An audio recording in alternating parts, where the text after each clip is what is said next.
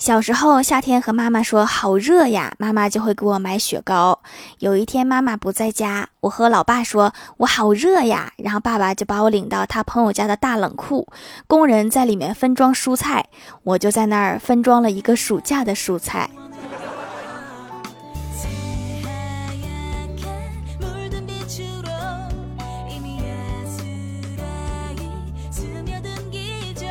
Hello，蜀山的土豆们，这里是甜萌仙侠段子秀《欢乐江湖》，我是你们萌豆萌豆的小薯条。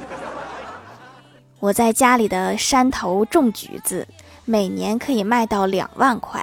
橘子做成罐头可以卖到五万块，出口到国外可以卖到十万块。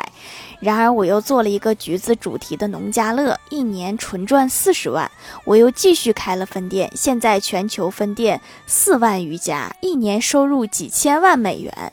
不要问我为什么会成功，等我睡醒了继续和你们讲。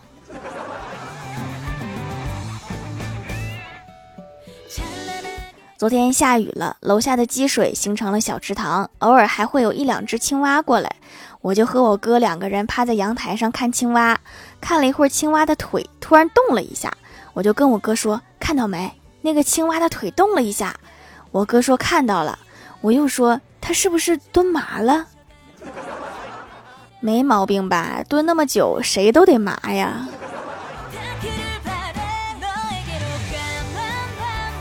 最近亲戚朋友结婚的特别多，奈何本人要上班，吃不到酒席，很是苦恼。幸亏我哥每次参加完宴席都给我带好吃的。今天休息，和我哥一起参加婚宴，酒足饭饱之后，一个亲戚问我哥：“今天不给你家狗打包了吗？” 你打包的时候都是这么说的吗？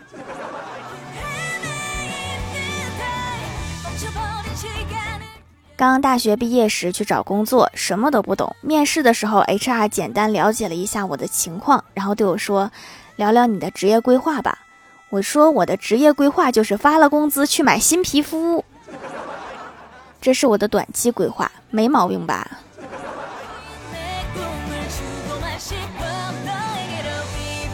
我哥前几天去出差，今天坐动车回来，到车站了，他下车点着了一根烟，抽了一会儿。乘务员看到他，跟他说：“车马上就要开了，赶紧上车。”我哥连想都没想，一个箭步就窜到车上。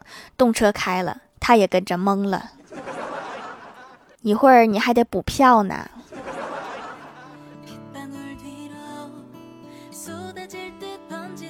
马上就要七夕了，前台妹子正在为如何给男朋友选礼物而发愁。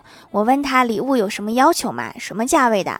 前台妹子说有一点要求，这个预算二十五，一共七个人。然后我看着她的眼睛，感觉她没有开玩笑。我认真的说，男生都喜欢电子产品，可以一人送一节南孚电池。要是网上买的话，还能更便宜一些。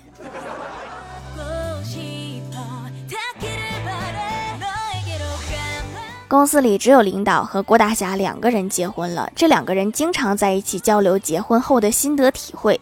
领导说：“我老婆可能到了更年期了，特别健忘，经常提着菜刀满屋找菜刀，有的时候我真受不了她。”郭大侠说：“你的处境比我好多了，我老婆经常提着菜刀满屋子找我，那你这个也太严重了一些。”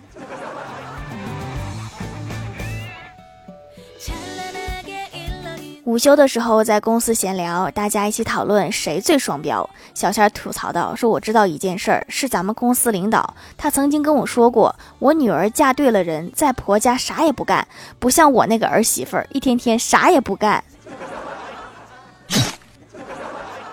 这个也太双标了。”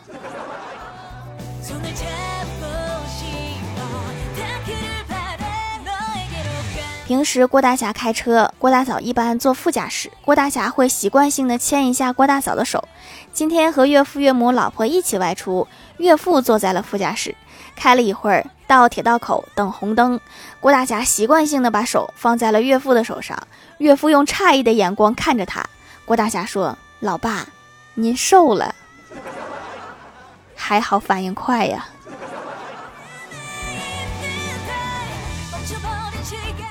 郭大嫂接完郭晓霞放学，收拾一下，准备洗衣服，一边洗一边问郭晓霞说：“儿子呀，妈妈这么辛苦，你长大以后怎么报答我呀？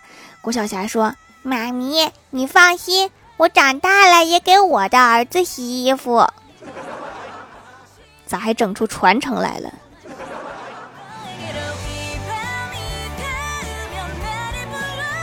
最近感觉欢喜瘦了好多，我就问他是不是用了什么减肥秘籍，怎么效果这么明显？欢喜说这是我减肥这么多年最成功的一个方法。我花了三千块钱办了一张健身卡，虽然一次都没有去，但是也没有钱吃饭，就一个月瘦了十斤。你这个方法就是有点不太健康啊。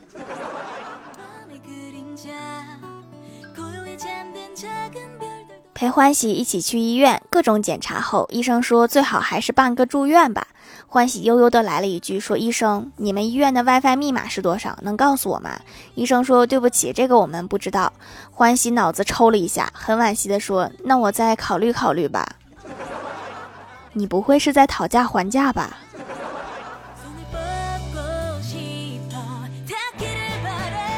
小侄子来我家玩儿。他说他们学校有一个原来年级排一百多名的学生用手机作弊，期末考试排第三。我说那你们学校第四名不得气死呀？小侄子默默地看了我一眼，说：“我就是第四。”我不该笑的，但是我忍不住。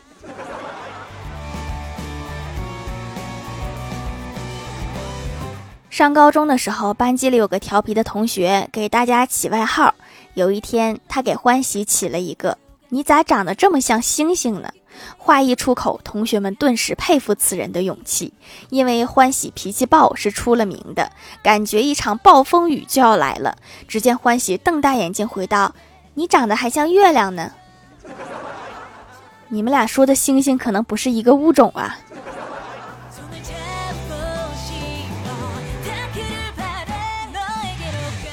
小学自然课，老师告诉我们，膝盖那里轻击的话会有膝跳反射。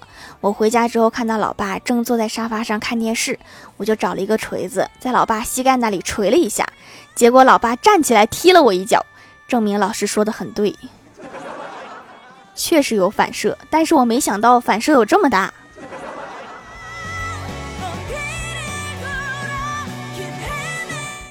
蜀山的土豆们，这里依然是带给你们好心情的欢乐江湖。喜欢这样节目，可以来支持一下我的淘小店，直接搜店名“蜀山小卖店”，数是薯条的数就可以找到啦。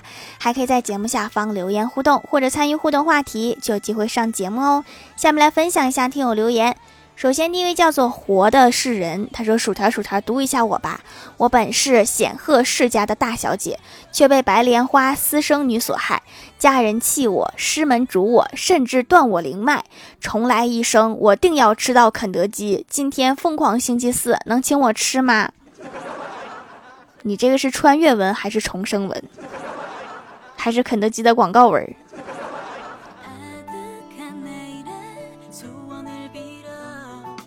下一位叫做彼岸灯火，他说一天在郊外旅游，看见小伙居然没去上班，正在发传单。我一惊，走到他面前说：“好好的工作为什么给辞了？”小伙说：“一个月之前我就不干了。”我就纳闷了，那究竟是为什么呀？小伙满腹哀怨地说：“我这个班上的地点离家太近，刚买的法拉利都没机会上路，所以改成开法拉利发传单了。”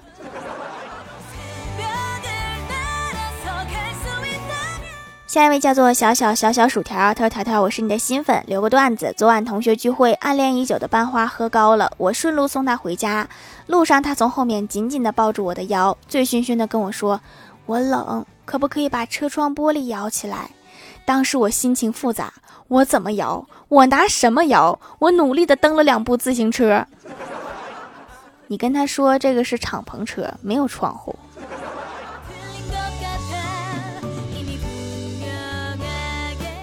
下一位叫做爱吃周周的娜娜，她说以前用过七子白的中药粉面膜，效果很好，美白不错。现在发现了还有七子白的手工皂，更方便了，用的时候感觉不错，也可以美白，真是科技改变生活。我这个可能是五百年前的科技。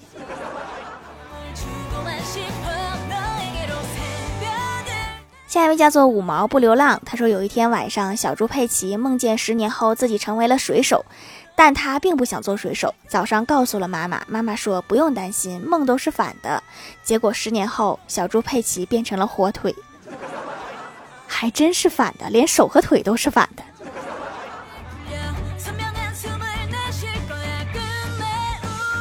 下一位叫做爱吃脚丫的条妹，她说：“给大家一碗鸡汤。人类的寿命是七十到一百年，而手机的寿命是两到三年。在你眼里，手机只是你一生中的过客，但在手机的眼里，它却是你，却是它的一生。所以，请放下手中的杂活，好好陪你的手机吧。我的手机寿命比较长，它应该是三到四年。”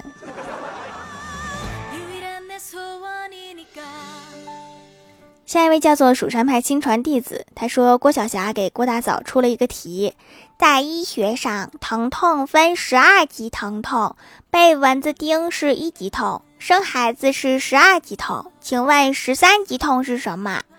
郭大嫂想了半天也没想起来，什么比生孩子还痛啊？郭大嫂说死。郭晓霞说 no no no，最后公布正确答案，生孩子的时候被蚊子叮。原来疼痛还可以做加法。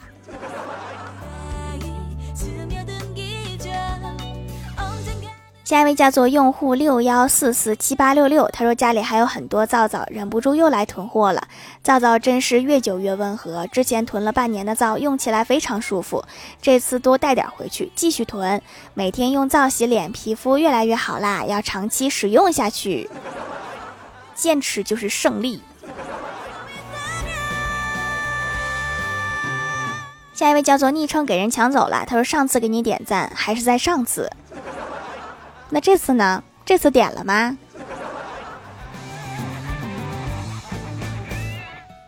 下一位叫做木离离离离，他说世间最绝望的事是什么？当你找到一个非常好看的图片，准备拿来当头像，刚换好，系统就告诉你本月更换头像次数已用完，请下个月再试。我猜下个月你就忘了这个好看的图片了。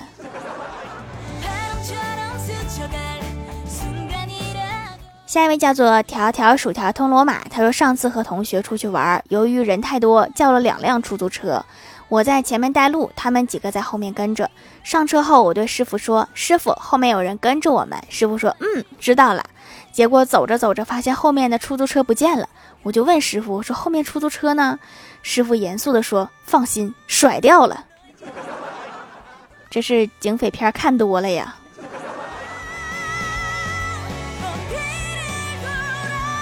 评论区互动话题：怎么分辨对方是不是精神病？叔叔、叔叔、条条、条条说：上班上学特别有精神的，基本就可以确诊精神病。这些都是卷王啊，内卷就是他们发明出来的。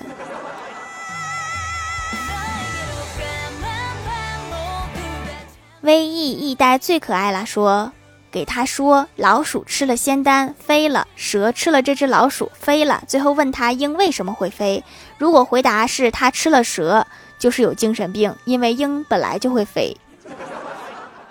你这个确诊的是不是有一些草率了？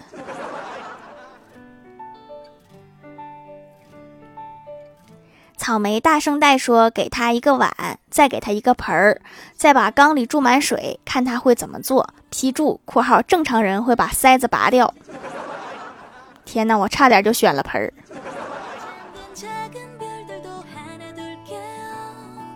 爱吃脚丫的条妹说：“看面相、手相、把脉，你会的挺多呀。”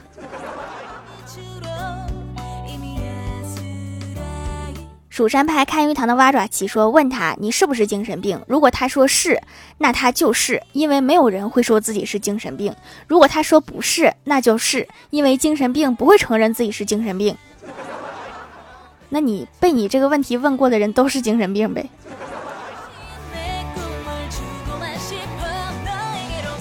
下面来公布一下上周九九五级沙发是活的世人盖楼的有蜀山派弟子吉兰、彼岸灯火活的世人 V E E 呆最可爱了，爱吃脚丫的条妹雪链条、蜀山派看鱼塘的蛙爪旗、蜀山的蛋仔、哈喽蔚然烟火，感谢各位的支持。